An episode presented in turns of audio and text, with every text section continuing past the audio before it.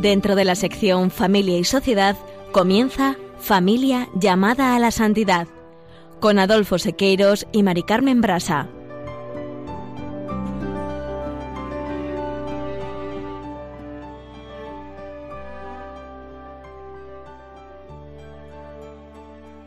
Muy buenos días, queridos oyentes de Radio María y Familia Radio María. Bienvenidos un lunes más al programa Familia llamada a la Santidad. Buenos días, queridos oyentes. Con alegría compartimos un lunes más con ustedes este programa en Radio María.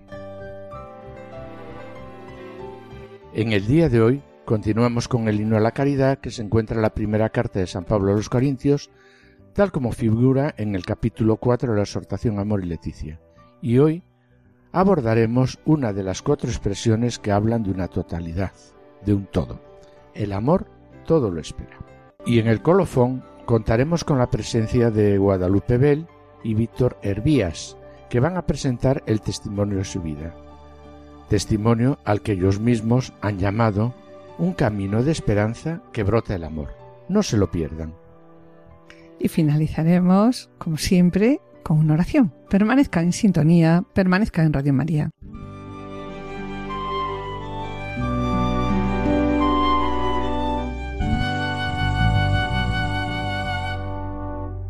Programas anteriores, como acaba de presentar Adolfo, y siguiendo el himno a la caridad que se encuentra en la primera carta de Pablo a los Corintios, tal como figura en el capítulo 4 de la exhortación a Moris Leticia, hemos reflexionado sobre las cualidades positivas del amor. El amor es paciente, el amor servicial. En los programas siguientes hemos visto lo que no es el amor. Pues bien, hoy continuamos con una de las cuatro expresiones que habla de una totalidad, de un todo. El amor todo lo espera. Y sobre la caridad, disculpa sin límites, cree sin límites, espera sin límites, aguanta sin límites. Aquí hay, en cuatro palabras, todo un programa de vida espiritual y pastoral. El amor de Cristo, que derramado en nuestros corazones por el Espíritu Santo, nos permite vivir así y ser así. Sed personas capaces de perdonar siempre, de dar siempre confianza, porque estamos llenos de fe en Dios, ser capaces de infundir esperanza, porque estamos llenos de esperanza en Dios. Ser personas que saben soportar con paciencia toda situación y a todo hermano y hermana en unión con Jesús que llevó con amor el peso de todos nuestros pecados. La verdad, Mari Carmen, es que esta propuesta que nos hace Pablo sobre alguna de las características del amor verdadero y que tantas veces hemos comentado a lo largo de este curso, no son fáciles de vivir en la vida matrimonial. ¿Por qué? Porque partimos de la base que la caridad es una virtud, es la virtud principal. De ahí que ser paciente, servicial, no tener envidia, no ser arrogante, no buscar el propio interés, no enfadarnos, no lleva cuentas del mal, todo lo disculpa, todo lo soporta. Qué difícil es llevar adelante todo esto en el matrimonio y en la familia. Es verdad. Por otro lado, este ideal de amor es el que atrae y al que desean llegar todos los matrimonios. Sí, Adolfo. Y aunque el amor es Leticia dice que ese amor se vive y se cultiva en medio de la vida, que comparten todos los días los esposos entre sí con sus hijos, el poder vivirlo en la vida matrimonial y familiar día a día sería, la verdad es que imposible, si no contáramos con qué, con la ayuda de la gracia, como se presenta en este himno, en que el amor se muestra pues como el camino por excelencia. Y en este sentido, en este mismo apartado, el Papa dice Por eso es valioso detenerse a precisar el sentido de las expresiones de este texto, para intentar qué? Pues intentar una aplicación concreta a la vida de cada familia, de cada matrimonio. Y siguiendo, nosotros siguiéndonos la recomendación de Francisco, pues hoy nos fijaremos en los números 116 y 117 del Amoris Leticia. En ellos se presenta el amor todo lo espera. El amor no desespera del futuro. Conectando con la palabra anterior del himno a la caridad del apóstol Pablo, el amor todo lo cree. El amor todo lo espera, que nos indica? Pues nos indica. Sí, la espera de quien sabe que el otro puede, puede cambiar. cambiar. ¿verdad? Siempre se espera que esto sea posible. Siempre espera, nos dice el documento, que sea posible una maduración de la persona amada, un sorpresivo brote de belleza que las potencialidades más ocultas de su ser geminen algún día. Pero aclara la, la exhortación. Sí, que esto pues no significa que todo vaya a cambiar en nuestra vida. Exacto.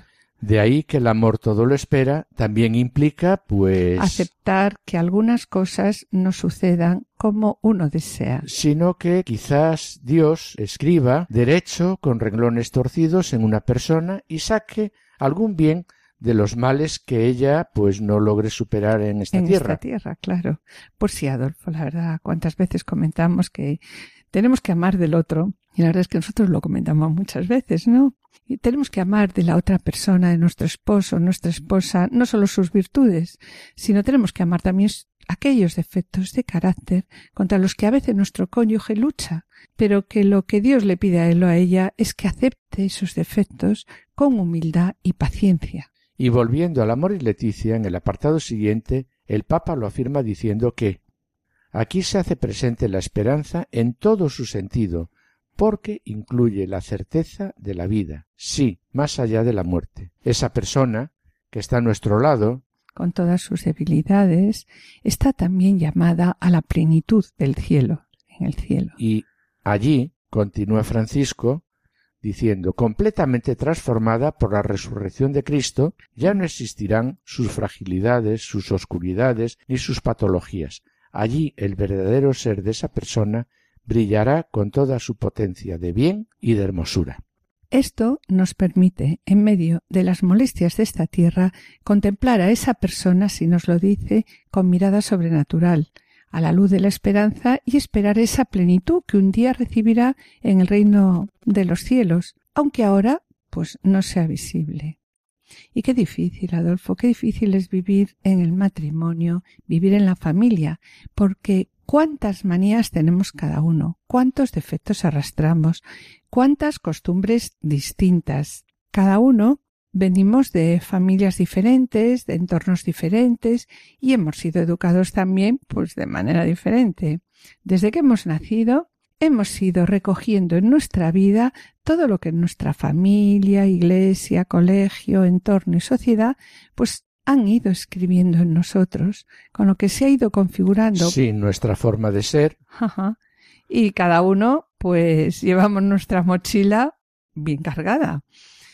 Entre todo eso, pues, hay cosas que nos encantan del otro, ¿no? Pero también hay cosas que la verdad es que no, so- no soportamos, ¿no?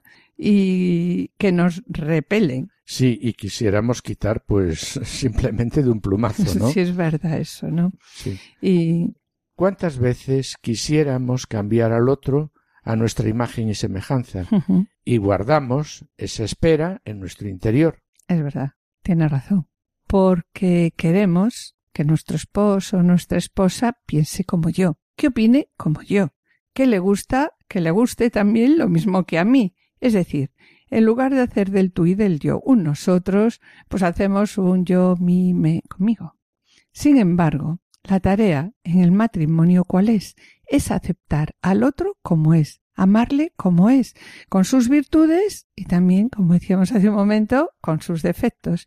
Y para esto es necesario disculparlo todo, lo que me gusta y lo que no me gusta. Y como acabamos de comentar, esa persona que está a nuestro lado, con todas sus debilidades, está llamada a la plenitud del cielo.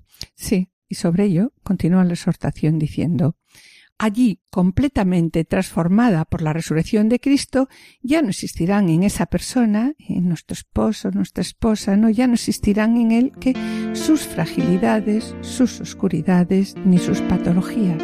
Allí, el verdadero ser de esa persona brillará con toda su potencia de qué? De bien y de hermosura. Como barro en tus manos me dejo moldear. Tus caricias me dan libertad. Con ternura me formas a tu voluntad. Soy el sueño que plasmarás. Por eso yo todo lo espero de ti, abandona tu amor,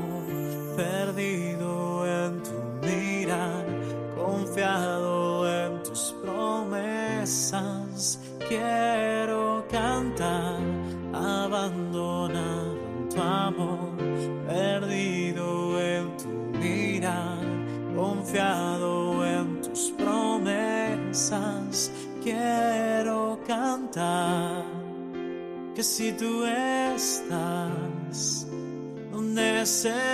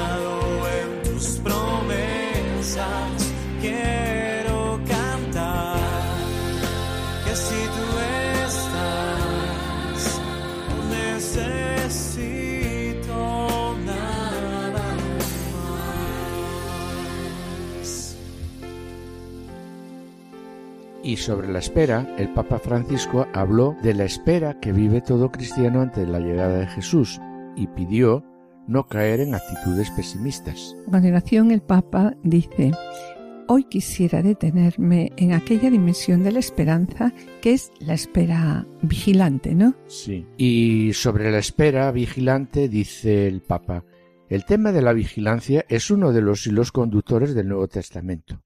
Jesús, que predica a sus discípulos, y les dice, Estad preparados, ceñidos y con las lámparas encendidas. Sean como los hombres que esperan el regreso de su Señor, que fue a una boda, para abrirle apenas llegue y llame a la puerta. Sí, la verdad es que en este tiempo en el cual se alternan momentos serenos y otros momentos realmente agobiantes, los cristianos pues no podemos descansar jamás.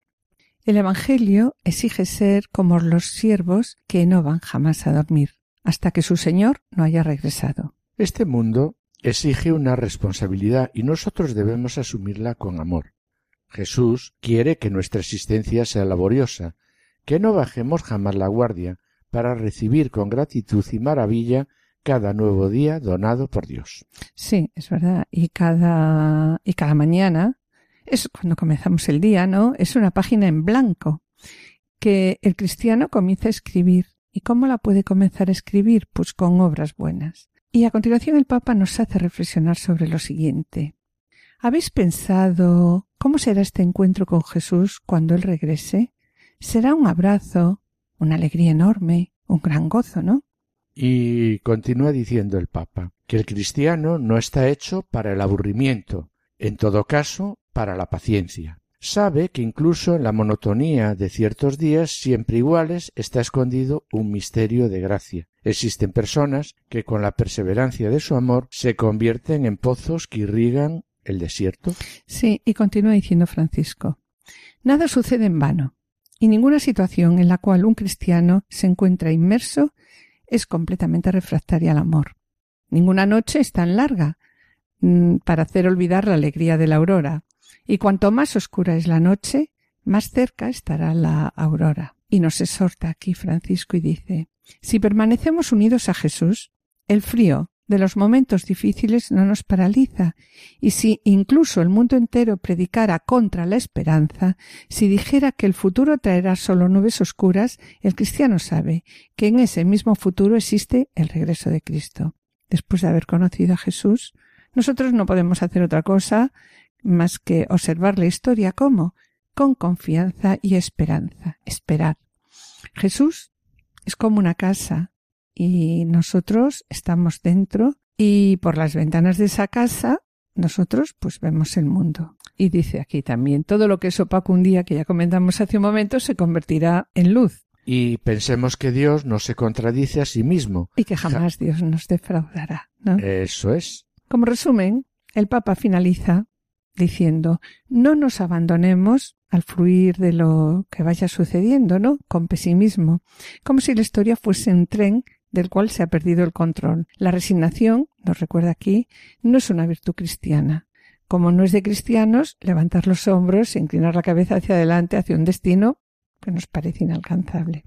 Mira, y refiriéndonos a la espera, a la esperanza, los esposos y los novios cristianos disponemos de un tesoro inagotable al que se puede y debemos acudir para aprender a amar, para aprender a pensar sobre el amor y, en fin, para aprender con verdad a hablar y escribir de amor y con amor a la amada, al amado. Sí, y, y ese tesoro nos dice, son las sagradas escrituras interpretadas por la Iglesia. Muchos son los textos de la Biblia a los que nos podemos referir en este sentido. El Génesis, los Salmos, los profetas, los Evangelios, las cartas de los apóstoles y un largo etcétera, ¿no? Y por su parte también, pues el Catecismo de la Iglesia Católica subraya que los libros de Rup y de Tobías nos dan pues unos testimonios, la verdad, alentadores y conmovedores del sentido hondo del matrimonio, de la fidelidad, de la ternura, de la espera de los esposos.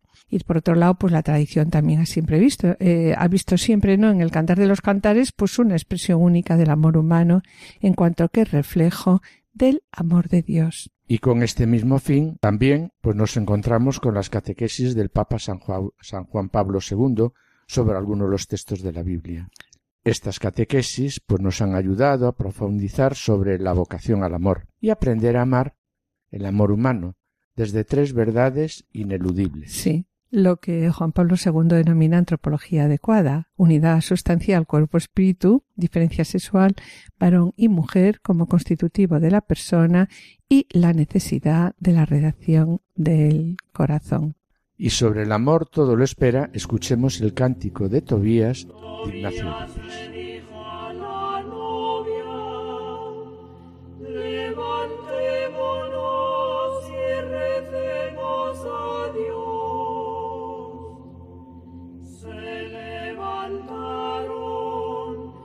y juntos se pusieron a orar.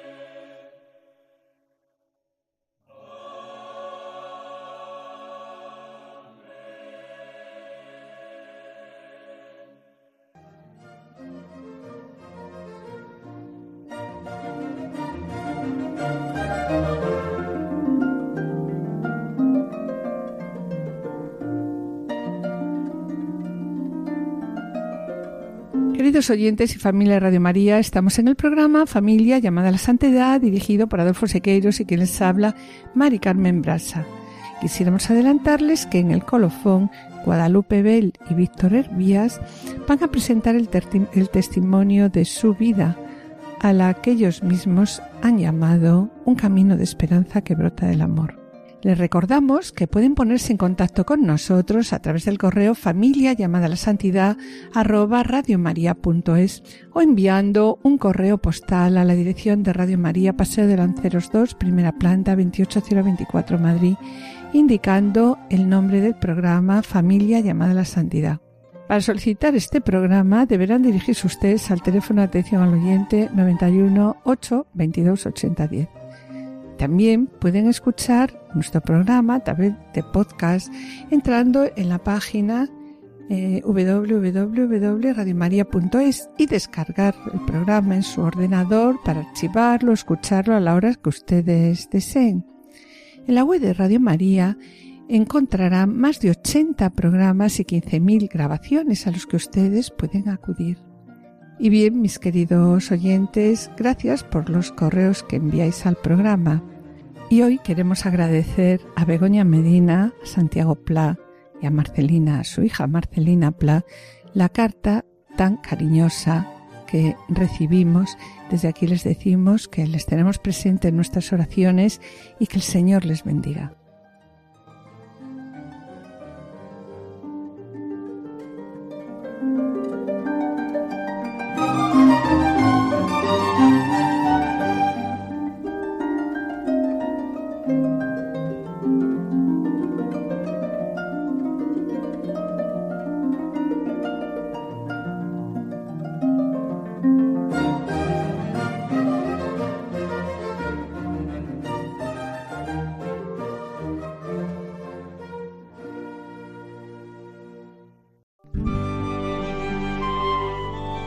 Colofón.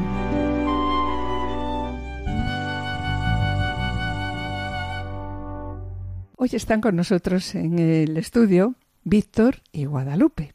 Y ellos nos van a presentar el testimonio de su vida, que titulado por ellos mismos Un camino de esperanza que brota del amor. Y la palabra amor, ellos la han puesto con letras mayúsculas. Está claro que nos van a hablar de qué amor, del amor de, de Dios. Sin embargo, Queremos también recordar que no es la primera vez que nos visitan, puesto que hace ya cuatro años acudieron a Radio María tras petición nuestra, un poco forzados. Recuerdo que Guadalupe en ese momento, pues la verdad que no le hacía mucha gracia el venir a, nuestra querida radio y dice, bueno, pues con que mi testimonio le pueda ayudar a una persona, pues haré, pues que vamos, ¿no? La verdad, en ese momento, ¿cómo titularon ellos el testimonio que nos dieron? Pues titularon este testimonio Cuando el amor se agrieta. Y en estos momentos vamos a ver la gran esperanza y confianza en las maravillas que Dios ha hecho en sus vidas. Pensamos también pues que su testimonio es un gran colofón para este programa, para el programa del día de hoy. El amor todo lo espera, según figura en el himno a la caridad que se encuentra en la primera carta de Pablo a los Corintios y también en el capítulo 4 de la exhortación Amoris Leticia. Bien, y sin más preámbulos, ¿no? Vamos a pedir que sean ellos los que se presenten, cuenten también la trayectoria que han seguido en su matrimonio y el derroche, como dijimos hace un momento, de gracias que el Señor ha derramado sobre ellos y también sobre su familia. Hola, Víctor, hola. Hola, Mari Hola, Mari Carmen, encantados de estar con vosotros de nuevo. Bienvenidos a nuestra querida Radio de la Virgen. Bueno, pues para poneros un poco en antecedentes, os recordamos que nos casamos el 23 de noviembre de 1991. Éramos muy jóvenes porque yo tenía 22 años recién cumplidos y Víctor 22. Y aunque teníamos un cierto proyecto de vida conjunta, pues eso es lo que nos hizo tener mucha esperanza en, en, todo, en todo ello. Veníamos de dos entornos un poco diferentes ya que Víctor tenía una participación más activa en la vida de la parroquia como catequista de confirmación y scouter en, un grupo scout católico y yo venía solo de un colegio religioso pero con menos actividad en mi parroquia. Sí, ¿cómo fueron vuestros primeros años de matrimonio? Porque eran muy jovencitos en ese momento, ¿no? Pues sí, durante los primeros años fueron difíciles, pero casi los de los más, sí, como cualquier Como matrimonio, cualquier matrimonio. con muchísimos problemas económicos, pero fueron los más felices. El primer año vivíamos en un apartamento muy pequeñito en Madrid de 30 metros y nos tenían que ayudar nuestras familias a pagar el alquiler, ya que el ingreso de la familia se iba prácticamente en ello. Pero fue una, una época la más bonita y creo recordar. Y sobre vuestro matrimonio ahora. ¿Cuándo comenzó el alejamiento en vuestro matrimonio? Sí, sí, nuestro alejamiento empezó en, pues más o menos en 1994, en el año en el que yo cambié de trabajo y asumí un trabajo que tenía cierta responsabilidad. A partir de aquí, pues empecé a dedicar pues bastante tiempo diario a mi trabajo durante unos cuantos años. Evidentemente pasaba menos tiempo con, con la familia, casi como si el trabajo fuera mi segunda esposa. Eh, además, poco después, en el, al año siguiente, nació Adrián y cuando nació Adrián, Guadalupe dejó de trabajar para concentrarse más en los niños. Durante esta época, además, pues tuvimos algunos altibajos de fe. Eh, con la preparación para el de, los, de nuestros hijos para la comunión nos acercábamos un poco más a la, a la iglesia, pero luego nos relajábamos un, un poco. Sí, eh, dices que nació Adrián, pero Adrián es vuestro segundo hijo, ¿no? Sí, Adrián es el segundo. Tenemos Por eso. Tenemos tres Contarnos, hijos. sí. Víctor, que tiene 26 años, que además ha estado aquí en Radio María dando su testimonio también y del que luego Sí, sí. hablaremos, que tenemos una gran noticia sobre él. Adrián, que es el segundo, y uno más pequeño, que tiene 17 años, que es Juan. Fenomenal. Bueno, volviendo a nuestros problemas, todo empeoró mm, un poco a partir de 2006, ¿no? Que montamos una empresa, yo dejé la empresa en la que trabajaba y montamos una empresa y decidimos trabajar los dos juntos. Y aunque al principio nos daba un poco de miedo el pensar que no íbamos a poder trabajar juntos y esto pues no fue así, sí que hemos, sí, pues, bueno, seguimos, de hecho, gracias a Dios, eh, seguimos teniendo la empresa y seguimos trabajando juntos sí que para el matrimonio en esos primeros años fue un alejamiento un alejamiento mayor durante estos años pues Guadalupe iba perdiendo la capacidad de comunicarse y yo que soy bastante vehemente pues no le dejaba expresarse y trasladábamos algunos de los problemas de nuestro trabajo a la, a la casa ¿no? y ahí pues prácticamente el diálogo como, como matrimonio eh, desapareció Por tanto, de lo que acabas de decir, ¿no? Eh, ¿Cuál fue la señal de alarma que en vuestro matrimonio las cosas no iban bien? Sí, sobre todo la, la- la pérdida del diálogo, ¿no? Que Por no eso, éramos sí, capaces de dialogar como matrimonio, de hablar las cosas. Un poco cada uno hacía las cosas a su, a su manera, un poco tomaba sus propias decisiones y en casa pues rara era la vez que, que los dos nos poníamos en, en- de acuerdo para hacer las De cosas. ¿no? acuerdo, sí. Y fuera del trabajo, también, ¿cómo era vuestra vida? Pues sí, fuera del entorno laboral cada uno hacía un poco su vida sin consultar al otro y muchas veces sin tenerlo en cuenta en, en sus planes. Sin darnos cuenta, Víctor se convirtió en el jefe y yo en la empleada y eso lo trasladamos a nuestro matrimonio. En casa había un jefe y una empleada y no nos comunicábamos de igual a igual. Por eso cada uno pierde una capacidad de comunicarse y el otro gana desequilibrio. Sí, como no podía ser de otra manera, pues al perder el diálogo, enseguida empezamos a perder el respeto del uno por el otro, empezó a haber pues discusiones en casa, broncas. Yo además tengo un carácter bastante bastante fuerte y Guadalupe nos enfrentaba a esas situaciones. En fin, pues como decíamos, la comunicación no, no existía en, en absoluto. Además, en estos tiempos, pues todos estos problemas, pues como suele pasar, empezaron a afectar a, a nuestros hijos y a nuestra relación con, con ellos e incluso pues llegamos a cometer el error de involucrarles en algunos de nuestros problemas, ¿no? Que eso no debemos, hemos aprendido que no debemos hacer nunca. Eh, ahí ya la convivencia pues se tornó muy muy difícil y hubo un momento en el que los dos estábamos convencidos de que así no íbamos no íbamos a poder continuar y no podíamos vivir juntos y el matrimonio prácticamente se, se rompe.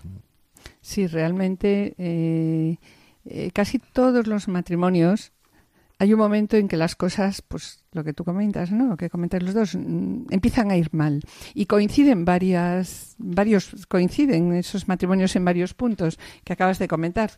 Eh, eh, ¿Podrías de nuevo recordárnoslo? Porque realmente es una pauta muy común a todos los matrimonios. En primer lugar, En primer lugar, la falta de diálogo, el no consensuar. Eso lleva a que como no se han puesto las cosas en común y cada uno hace lo que quiere, se pierde el respeto del uno por el otro y, el, y no, hay- no- no puedes respetar a- al otro, ¿no? Y la falta de respeto. Y la falta de diálogo y la falta de respeto lleva a las broncas, a las discusiones por, por los asuntos más peregrinos, ¿no? Y aún a que sea muy difícil convivir.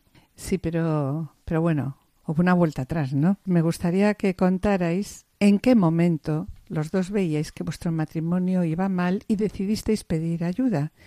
Porque a nosotros nos parece que es muy difícil en un matrimonio, cuando falta diálogo, cuando las cosas empiezan a ir mal y que se ha perdido la capacidad de diálogo, de repente decidir los dos juntos, necesitamos ayuda, vamos a pedir ayuda. Fíjate, en el momento más crítico, cuando todo estaba a punto de romperse, incluso con las maletas preparadas, el Señor intercede por nosotros. Y decimos el Señor intercede por nosotros porque cuando habíamos estado alejados de la parroquia, ni siquiera conocíamos a nuestro párroco personalmente, el Señor nos hace ver que este es el instrumento que pone para salvar nuestro matrimonio. Y así conocimos a Rapo. Disculpadme que os interrumpa. Y quiero hacer aquí una pequeña aclaración. Rapo, como nos dice Guadalupe, es el padre de don Alberto Raposo, que todos vosotros conocéis, y que participa en un programa en Radio María, El Dios de cada día. Acordamos ir los dos a verle y a partir de ahí comienza la recuperación como si de un enfermo se tratara. Rapo nos animó a visitar al el COF, donde las personas que nos cuidaron, pues sin duda han sido dos ángeles para, para nosotros en nuestro camino. ¿no? Jesús nos hablaba con cariño y con compresión a través de ellos y ellos nos ayudan a ver los errores que estábamos cometiendo, partiendo del principal, que hacía tiempo que las puertas de nuestra casa estaban cerradas al Señor. El- en el COF pues nos ayudaron a, a dialogar, a hablar entre nosotros, comenzamos a dialogar en presencia del Señor, en algo que llamamos la sentada, y eso hizo que el diálogo sea mucho más constructivo. Eh, aprendimos Guadalupe a expresarse, yo a tener un poco de más calma, a equilibrar en- al fin nuestro, nuestro matrimonio. Y también en este tiempo fue muy importante el sacramento de la confesión. Queremos destacar la importancia del sacramento de la confesión, que hasta ahí teníamos prácticamente olvidado desde nuestra juventud y que bueno pues nos ayuda a darnos cuenta de nuestros errores y sobre todo nos ayuda a perdonarnos primero a perdonar a, a perdonarnos a nosotros mismos por esos errores y Jesús me perdona quién soy yo para no perdonarme y luego también a perdonar al, al otro Te doy gracias, Señor, por la grandeza del perdón. Te pido que a través de estas palabras muchos corazones se abran a Él y puedan experimentar tu amor, tu liberación. ¿Cómo no perdonarte? Si a mí me han perdonado, igual que tú también fallé pero mi Dios todas mis faltas ha borrado. Que no abrazarte como a mí me abrazaron.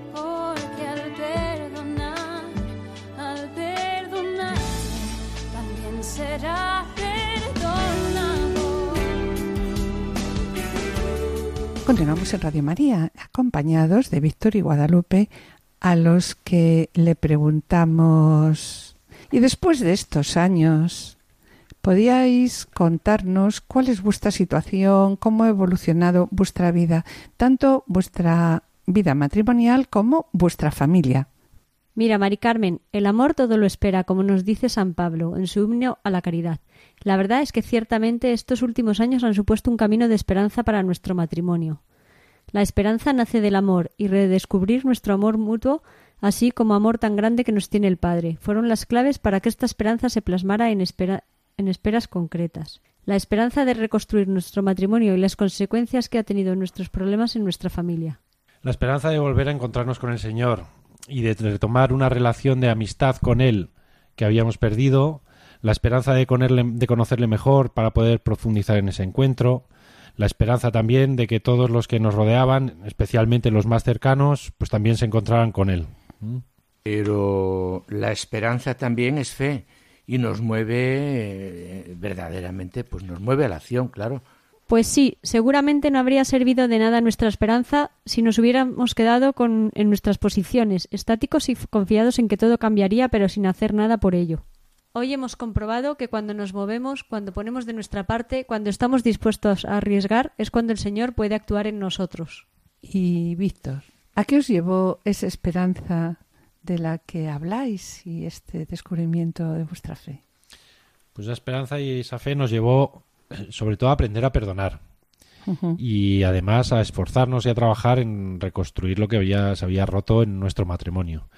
Aprendiendo a comunicarnos mejor, aprendiendo a respetarnos, aprendiendo a poner a Cristo en el centro de nuestra relación, con la oración conyugal y con la práctica de los sacramentos asidua, yendo pues a misa todos los domingos, confesando con cierta asiduidad, eh, la oración conyugal por las noches, todas las noches, en fin, para que el mismo Cristo fuera el que, el que realmente nos rehabilitara a nosotros como, esposos, ¿no? trabajo nuestro, sino dejarle trabajar a, él, en nosotros. También la formación que hemos adquirido en estos años, que en el máster de matrimonio y familia que supuso un cambio radical para Víctor, la, la formación de catequistas nos ha ayudado a experimentar el amor de Dios y a conocerle mejor, moviéndonos a acercarle en, otras distintas actividades pastorales en nuestra parroquia, encontrándonos y acercándonos a una iglesia que hoy sin duda vemos con otros ojos. Sobre las actividades que estabais comentando, ¿no? Que os fue moviendo el Señor, os fue llevando, ¿nos podéis contar? ¿A qué dedicáis vuestro tiempo libre? bueno, bueno, pues ya hace tiempo que decidimos decirle que sí al Señor, ¿no? Y eso es lo que quería.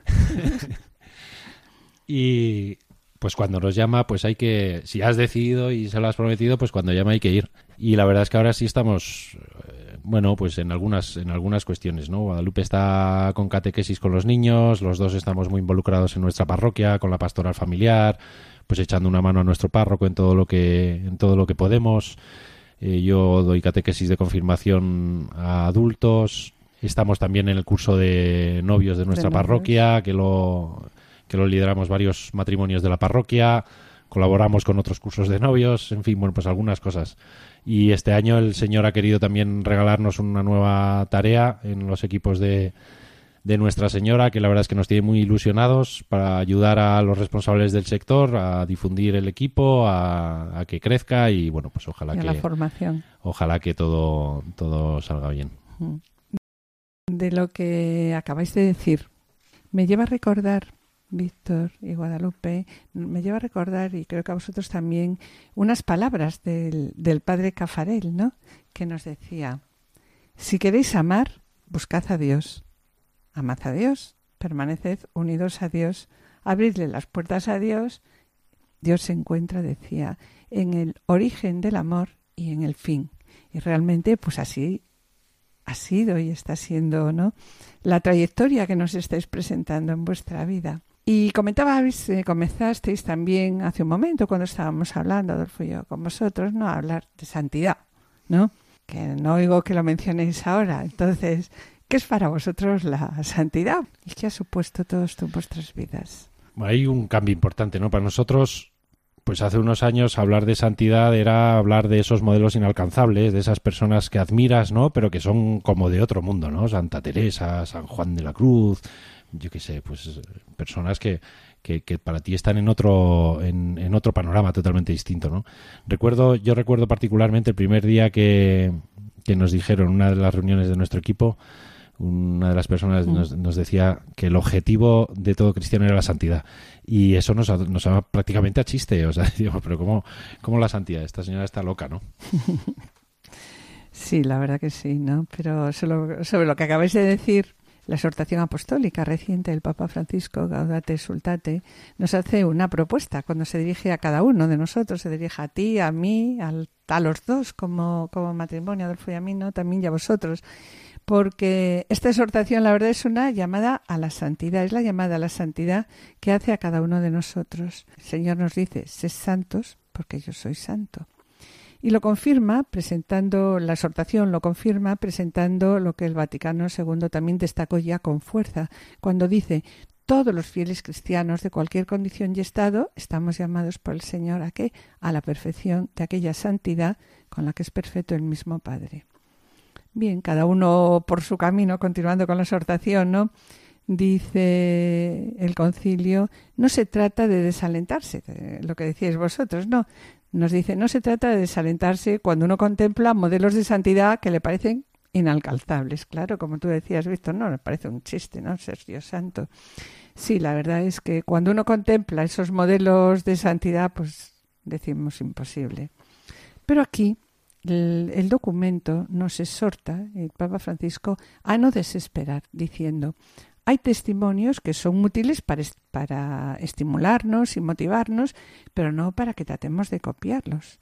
Lo importante es que cada creyente, cada persona, discierna su propio camino y saque a la luz lo mejor de sí, aquello tan personal que Dios ha puesto en él, y no que se desgaste a intentar imitar algo que, que no ha sido pensado para él y además, bueno, que en realidad sería inalcanzable. Pues sí, la verdad es que hoy no nos da miedo asumir que ese es nuestro objetivo, ser un matrimonio santo, por muy lejos que nos quedemos para alcanzarlo. Al menos sabemos cuál es la meta y podemos marcar el camino. Y ese camino empieza por un amor que nos precede y que es tan grande que no lo podemos entender completamente. Ese camino es Cristo mismo. Y hoy esto no es una frase bonita para nosotros, es una realidad palpable. Una antorcha su paso ilumina con tu luz la oscuridad. Que toda mi vida hable de ti. Que hasta mi último aliento sea para ti. Yo quiero ser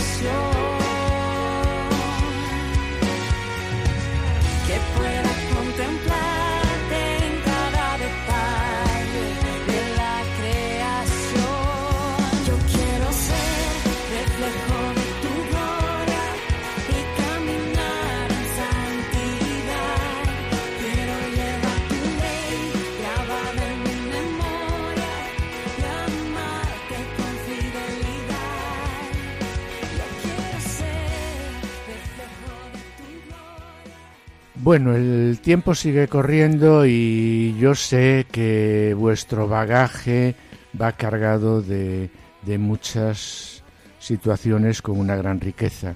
Eh, ¿Podéis, como conclusión, aportarle algo más a nuestros oyentes? Porque yo creo que tenéis muchas cosas ahí escondidas aún para contar. Bueno, pues un poco resumiendo, queríamos decir que, que hubo un momento en nuestras vidas en el que se nos había olvidado que nos queríamos y también se nos había olvidado que Jesús formaba parte de ese proyecto que teníamos en común desde tan jóvenes, ¿no? y que él era el núcleo, el principio y el fin de ese amor eh, en nuestro matrimonio y eso pues se nos había olvidado. Hoy, sin embargo, pues tenemos que dar gracias al Señor, seguramente menos de lo que deberíamos, pero, pero tenemos que darle gracias porque nos ha protegido siempre, porque siempre ha estado con nosotros, porque no ha dejado, no ha dejado nunca que le abandonáramos y porque nos ha enseñado el camino para recuperar ese cariño y esa ternura y, esa compresión que hacían falta en nuestro matrimonio, ¿no? Y que no, no, nosotros habíamos perdido. Y nos ha rehabilitado para ser capaces de decirnos de nuevo, te quiero cada día y con sinceridad. Por cierto, cada noche sin falta nos despedimos después de orar con un te quiero mirándonos a los ojos, y ese gesto nos ha ayudado a comprender y a perdonarnos mutuamente. Hemos experimentado la misericordia de Jesucristo mismo en las personas que nos, que nos acompañaron al principio de este proceso, y especialmente en los voluntarios que trabajan en el COF de Alcalá, ayudando a tanta gente desinteresadamente. Hemos sentido el amor de Jesucristo cuando nos hemos reunido con otros en su nombre, especialmente en las reuniones de los equipos de Nuestra Señora o en las reuniones que tenemos con la pastoral familiar y, por supuesto, en, en, la Eucaristía. También hemos reconocido el amor de Dios al profundizar en su palabra y en la oración personal. Hemos vivido el amor de Dios en nuestra familia que ahora reza unida e intenta seguir su camino hacia Él, entendiendo que cada uno tiene sus propios tiempos y su ritmo, como decía el concilio, cada uno por su camino. Uh -huh. Su amor se ha manifestado en nuestra relación como esposos, aprendiendo a hablar, a escucharnos y comprendernos con respeto, a querernos en definitiva y buscar la ayuda y el bien del otro. Para nosotros, esto y que nuestros hijos hayan aceptado al Señor en nuestro hogar es lo más importante. Estando el presente, siendo la roca sobre la que edificamos nuestro hogar, nada debemos temer. Sí, pero también por último y y, y, como colofón, ¿no? Esta segunda oportunidad también queríamos destacar que ha sido un camino de, de, agradecimiento, ¿no? Eso comentabas antes. Sí. Cuando hablamos. Ha sido un camino de agradecimiento, pues, eh, por muchas cosas y a mucha gente, ¿no? Agradecimiento, por ejemplo, a todas las personas que nos ayudaron a encontrar ese camino. Ese camino que es como una escalera de peldaños que sube hacia la santidad, de, de la que hablábamos. y en el que cada peldaño es una pequeña conversión, como nos dice el Papa, ¿no? Que nos animaron, las, esas personas que nos, nos animaron a comenzar a subirla. También un agradecimiento a la Iglesia, a la Iglesia como madre, pero también a las pequeñas iglesias, a nuestras comunidades, a esas iglesias domésticas, como es nuestro hogar o como es nuestro equipo, como es nuestra parroquia, que son los que nos apoyan y quienes nos apoyamos cuando nosotros no somos capaces de subir la, la escalera. También agradecimiento a nuestra familia y muy en particular a nuestros hijos, que, que, en este proceso, que para ellos pues sin duda ha tenido que ser algo chocante, pues no solo nos han respetado, sino que además nos han alentado a recorrer ese camino y ellos pues... Y lo han antes, recorrido con vosotros, eso porque es, nosotros ellos unos os antes veíamos y con otros ellos. después lo han recorrido con nosotros, ¿no? Totalmente, porque os veíamos con ellos. También agradecimiento al Señor por no habernos dejado nunca solos. Él dijo, yo estaré con vosotros todos los días hasta el fin del mundo, y cada día comprobamos que es así, que todo eso es por su gracia, porque no quiere y no espera nada de nosotros, salvo que le demos la oportunidad de poder acompañarnos. A cambio, Él siempre estará a nuestro lado, en el centro de nuestro matrimonio, en el calor de nuestro hogar, aliviándonos cuando nos sintamos cansados o agobiados, dándonos las fuerzas para poder perdonar, para mejorar como esposos y como padres día a día, festejando con nosotros los momentos hermosos y consolándonos en los difíciles. Es Hemos eso. dicho antes que teníamos una Un gran noticia, regalo. una- un gran regalo y el mayor regalo que sin duda nos ha hecho el Señor en este tiempo, en estos años, ha sido la oración, la vocación sacerdotal de nuestro hijo mayor, de Víctor. Mm. Eh, Víctor, que tiene 26 años y como decía antes, ha estado aquí alguna vez eh, en, En Radio María. Radio María. Sí, sí. En el testimonio anterior contábamos que nos había sorprendido mucho que se, que se hubiera confirmado con 24 años, ya muy Hace mayor. cuatro años. Hace cuatro, años, ahora que se confirmó. Bueno, pues ese fue yo creo que, que uno de los inicios de esa llamada que le ha hecho el Señor a la vocación sacerdotal y bueno, pues en septiembre ha estado todo el año discerniendo y en septiembre entrará en el seminario diocesano y, y la verdad es que bueno, pues para nosotros ese es sin duda el, el mayor regalo. Guadalupe, ¿qué ha sido para ti? ¿Cómo fue cuando tu hijo te dijo, mamá, quiero ir al seminario? Cuéntanos. Pues para mí fue una gran sorpresa porque yo no me lo esperaba y ya le dije que le apoyaría en todo lo que él quisiese. Entonces creo que él es feliz, tiene una, una llamada importante para él y siempre estaremos a su lado en lo que él quiera. Estamos seguros, además, Adolfo y yo, que será así. Porque la verdad es que compartimos con vosotros la vocación de nuestra hija Marta, novicia en las siervas de- del hogar de la madre. Pues fijaros, quería comentaros, ¿no? La hermana Marta un día nos dijo, Decid a mis hermanos que los quiero mucho, que los quiero mucho más que antes, porque los quiero en Dios y pido por ellos a todas horas. Pues este, mis queridos oyentes, es el gran don que reciben las familias a las que el Señor regala una hija o un hijo religioso. Caen sobre esa familia y nosotros lo estamos experimentando, chorros de gracia que poco a poco van fructificando en esa vida familiar. Pues bien, este es el camino de santidad. Este es el camino de santidad. Todo lo que nos acabáis de relatar es el camino de santidad que se presenta al hombre y a la mujer por medio de qué? Por medio del amor esponsal y a través del matrimonio. Por todo lo que nos acabáis de aportar, queremos daros las gracias. Gracias Víctor, gracias Guadalupe y gracias también al Señor. Gracias porque a través de vuestro testimonio eh, hemos percibido, habéis sido un instrumento que nos ha ayudado a percibir las maravillas que Dios ha hecho en vuestra vida, en la vida de vuestra familia y esperamos que nos acompañéis en otros momentos en, en nuestra querida radio de la Virgen. Claro, como no. Muchas gracias a vosotros. Gracias a los dos. Muchas gracias y que el Señor os bendiga.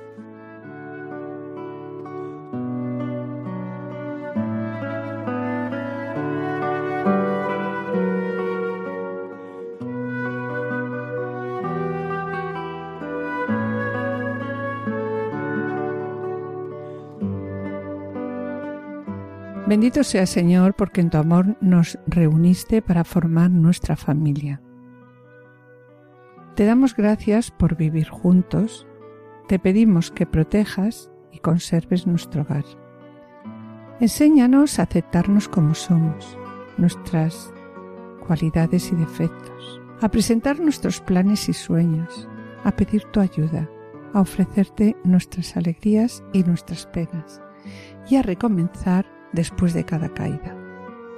Te pedimos, Señor, que sepamos llevar tu mensaje de amor a todos los que nos rodean, que tu amor nos conserve siempre unidos y en paz. Por Jesucristo nuestro Señor. Amén.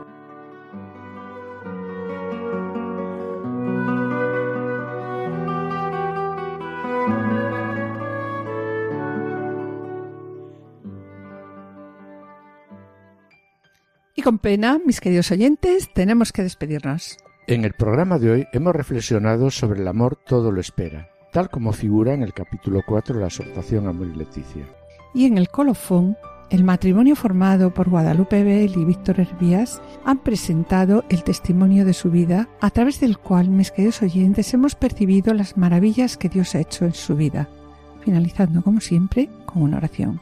Agradecemos a los asistentes el control de sonido yo espero seguir con ustedes mañana en el programa médico para que tengan vida que se emite a las 11 de la mañana con la doctora Sirven. Esperamos estar de nuevo con ustedes los dos juntos el lunes dentro de dos semanas. Muchas gracias por su atención, hasta la próxima audición y que el Señor les bendiga. A continuación, damos paso a la revista diocesana. No se la pierdan, permanezcan en la escucha, permanezcan en Radio